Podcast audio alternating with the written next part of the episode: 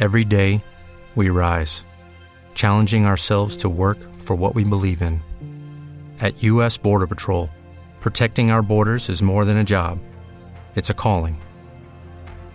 Agents answer the call, working together to keep our country and communities safe.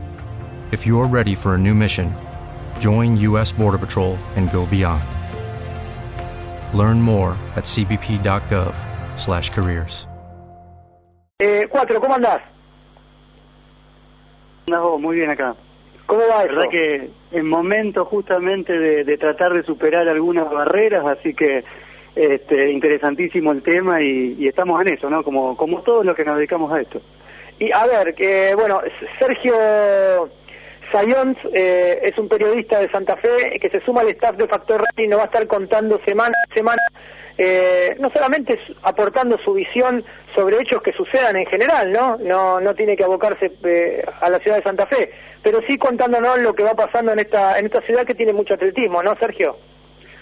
Así es, eh, tanto Santa Fe como Paraná, que estamos pegaditos, apenas separados o unidos por el túnel subfluvial, y, y Rosario, son tres ciudades que hacen un, un corredor de running bastante interesante, en donde nos eh, conectamos entre todos y, y realmente compartimos las mismas carreras, ¿no? Son ciudades que están separadas en total por unos ciento y pico, doscientos kilómetros, pero que tiene un movimiento en común muy particular y, y con muchos matices diferentes como, como para ir comentando, matices, tipos de carrera, tipos de paisajes que son muy diferentes también, lo que hace que, que las carreras sean muy distintas entre sí y, con algunas características de los corredores que también son bastante distintas como, como para ir pintando un poquito lo que son los colores del running acá por esta región. Ahora, eh, sí estamos de acuerdo, Sergio, que es, eh, digo, vos no hace un año que corres, hace bastante tiempo que estás en el tema, digo, eh, el gran crecimiento que, se- que, vive el running a nivel global, que es exponencial, que crece y crece, digo, no es la excepción eh, el litoral, no es la excepción Paraná, no es la excepción Santa Fe, Rosario, sino todo lo contrario, ¿no?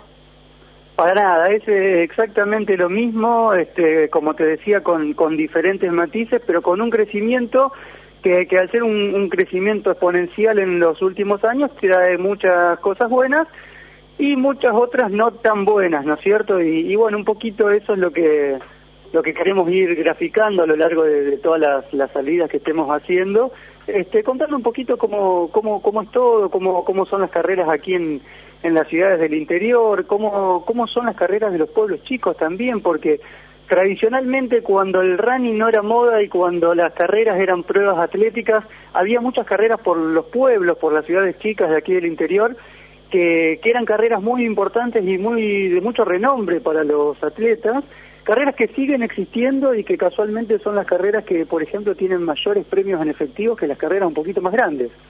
Así que vaya se creció y, y, y bueno, hay, hay que ir este, buscando un poquito el camino hacia, hacia dónde uno se quiere dirigir y hacia dónde queremos que se dirija nuestro deporte.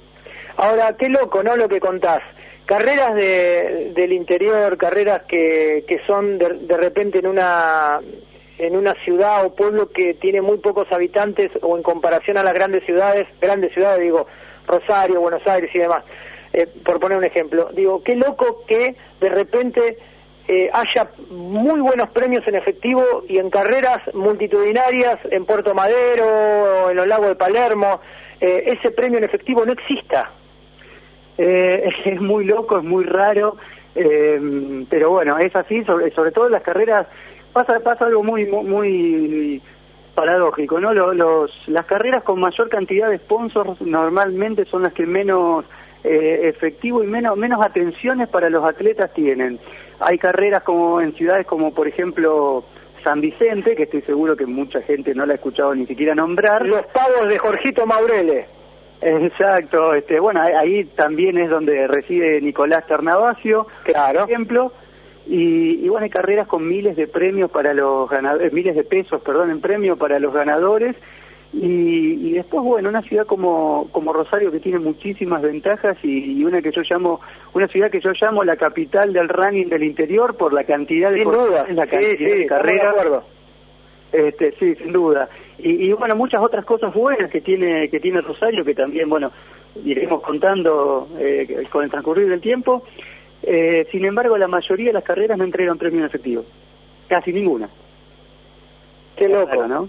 Ahora, yo sé que estaba mirando, Sergio, eh, me estaba recordando, ¿no? De, toda la cronología de lo que fue la media maratón de Buenos Aires. Y yendo un poquito a la historia, bien para atrás, digo, la, media maratón de Buenos Aires se entregaba allá por el 97, 95 o, mismo en el 94, entregaba premios para los ganadores. En ese caso me acuerdo que la edición del 94, eh, cuando se adjudicaba la carrera Ronaldo da Costa, eh, el premio en efectivo fue de cuatro mil dólares para él y cuatro mil dólares para la ganadora. Eh, si eso lo traspolamos a hoy, eh, es un premio bastante sustancial que hoy no lo vemos, porque, a ver, cuatro mil dólares hoy al dólar a 15 es 60 mil pesos. Esto daba la media maratón de Buenos Aires en su momento. Sí, sí, sí, sin duda esto ha cambiado mucho, ha cambiado mucho con, con, respecto a lo que era y, y yo creo que, que, parte de, la culpa, por llamarlo de alguna manera, es, justamente bueno la, la gran difusión y la moda y la cantidad de gente que corre hace que por ahí se preste más atención a, la cantidad y no a la calidad. Entonces ya, ya no interesa tanto eh, qué atletas vienen a correr, eh, sino qué cantidad de, de participantes tiene una carrera.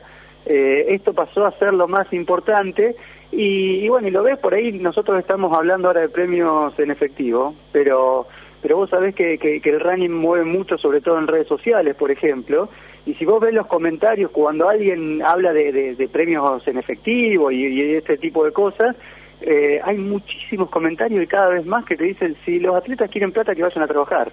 Lo habrás leído, lo habrás visto y son comentarios que sorprenden, ¿no?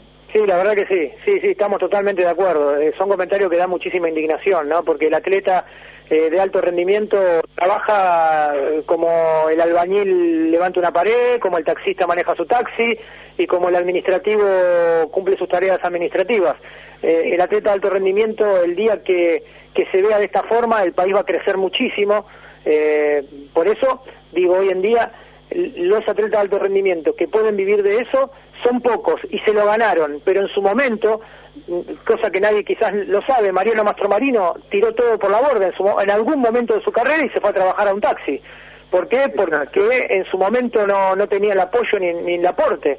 Entonces, este, es tal cual vos lo definís, eh, Sergio. Fíjate, vos ayer charlaste con Luján Urrutia, que, que fue campeona nacional de, de maratón este fin de semana acá en Rosario. Vos decís, este, eh, un atleta de alto rendimiento labura igual que, que un obrero, que un albañil, y yo te digo que incluso muchas veces laburan más porque laburan de atletas, ellos trabajan de atletas día a día, quizás, o la mayoría en doble turno, por supuesto, y además trabajan de otra cosa para poder eh, lograr el sustento, ¿no es cierto? El caso de lo que te comentaba ayer Luján, y bueno, y tantos otros atletas, muchos que se dedican a la construcción, por ejemplo, bueno, el caso de Joaquín Arbe, que es muy conocido, y, y mm, Félix Sánchez, se me ocurre ahora también.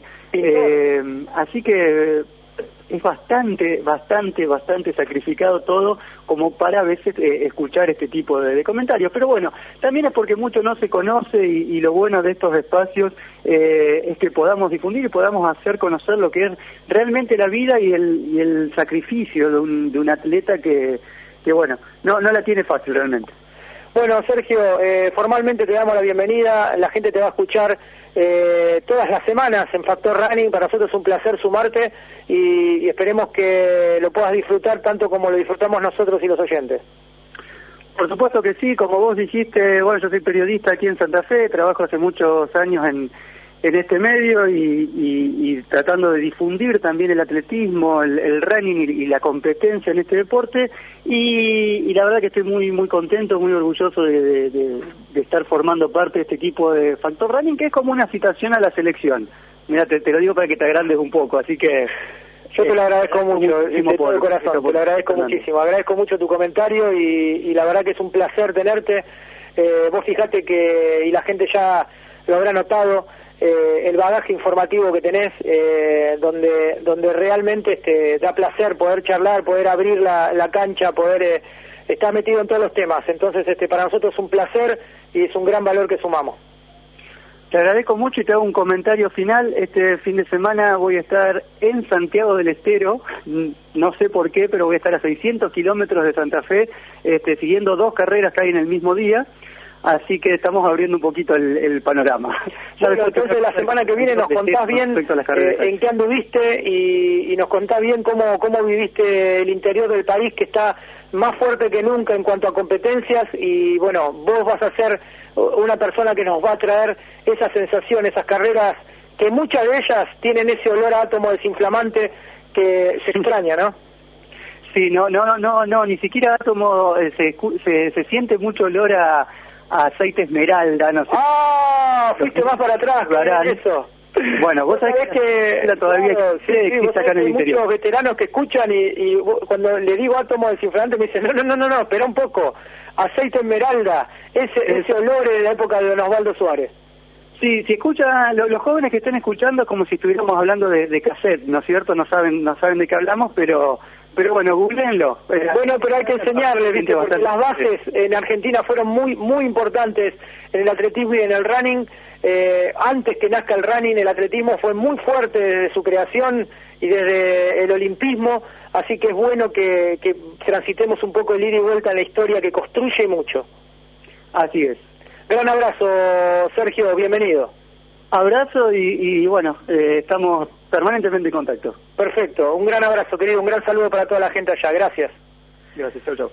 Estábamos hablando con Sergio Sayons. Él se suma al staff de Factor Running. Un placer tenerlo. El periodista trabaja en FM Rock and Gold en la 96.7 de Paraná y también es conductor de Yo Corro.